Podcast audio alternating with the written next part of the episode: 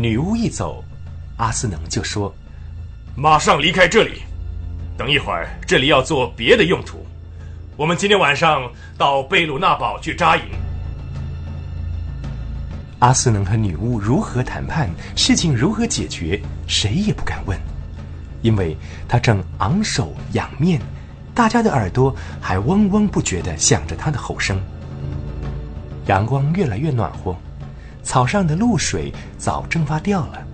他们在草地上吃完午餐，立即忙着收拾帐篷、包扎东西，准备上路。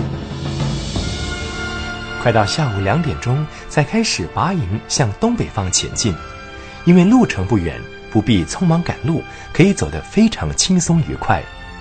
前半段路时，阿斯能不断的对彼得讲解这次战役的作战计划。女巫把这里的事情办完，一定立刻带着同党赶回老巢，准备来一次包围。你也许能够阻止他回去，不让他到达目的地。跟着。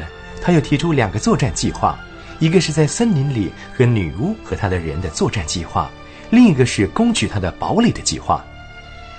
阿斯能不停地建议彼得要如何领导这次战争，譬如说应该把人马布置在什么地方，应该派出侦察监视女巫行动等等。讲到最后，彼得就说：“阿斯能，没关系的，反正你也在场嘛。”呃，这一点，我。倒不能答应你。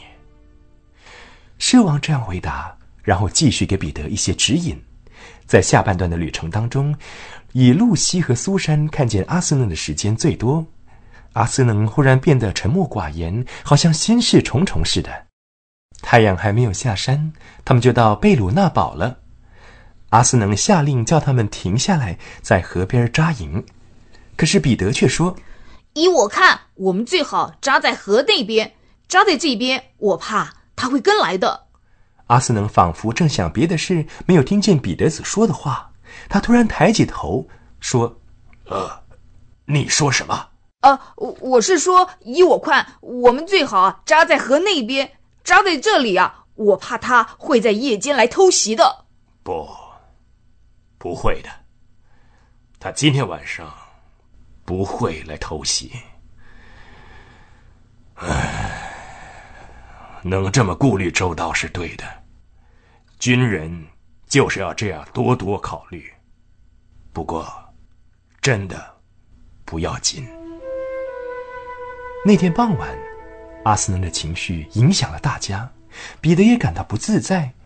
想到这场战斗的重任将要由他一个人来担负，真是惶恐。尤其阿斯能说他可能不会在场，更使他担心。大家在默默无言中吃过晚餐，气氛和以前大不相同，好像刚刚开始的好时光很快就要过完了似的。这种感觉尤其影响到苏珊，她就寝以后很久，仍然辗转不能入眠，躺着数羊，数了几千只还是睡不着。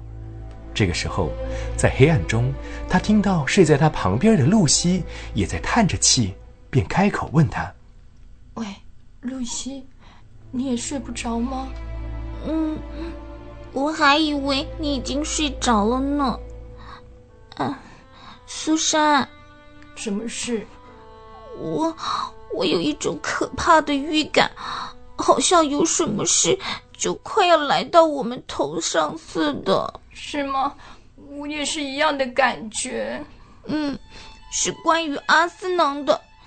如果不是有什么很坏的事要发生在他身上，就是他要去做一件很可怕的事。今天整个下午，我总觉得他不太对劲。哎，哎，露西，他说过他不和我们一起打仗。你猜他究竟是什么意思啊？你以为？他会不会今天晚上就把我们扔下来，独自偷偷的跑掉了？嗯，那那他现在在什么地方呢？不晓得还在不在帐篷里呢？我想不会在那里吧。啊，苏珊，我们快起来看看嘛，也许会看见他的。对，我们马上就去。嗯，反正这样躺着也是很难受嘛。他们俩儿没有弄出半点响声。非常小心地爬到帐篷外边。这个时候，月光皎洁，万籁俱寂，只有河水在石头上流动的潺潺声音。苏珊突然扯了一下露西的膀背，说道：“你看啊！”他们看到在营地的远处，树林开展的地方，阿斯能背对着他们，慢慢的往树林里走去。于是他们两个也就一声不响的跟在他后边。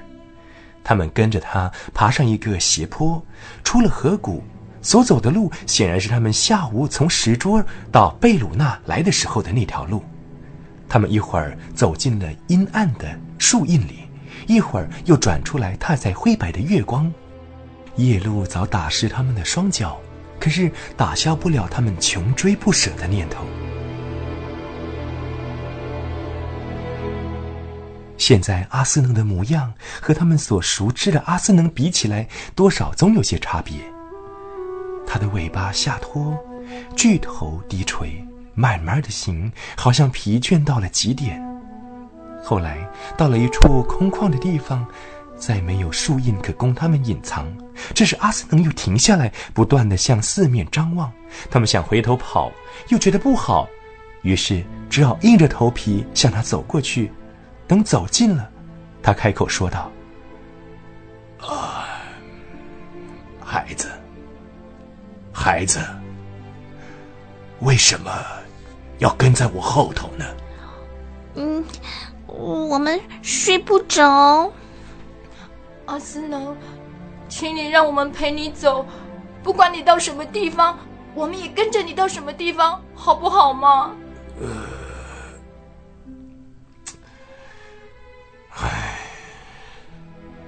好吧。如果你们答应听从我，不管什么时候。我告诉你们停下来，就停下来，不要管我，让我单独往前走。那我就让你们跟我去。谢谢你，谢谢你，我们一定会听你的话的。两个女孩连忙高兴的同声回答。于是他们继续前行。苏珊在她右边，露西在他左边。阿斯能走得真慢。脑袋低垂，鼻子几乎碰到地面。走了不久，他现出了步履艰难的样子，而且还长长的叹了一口气。阿斯能，你怎么了？可以告诉我们吗？阿斯能，你是不是生病了？呃，不，我没有病，只是觉得忧伤寂寞。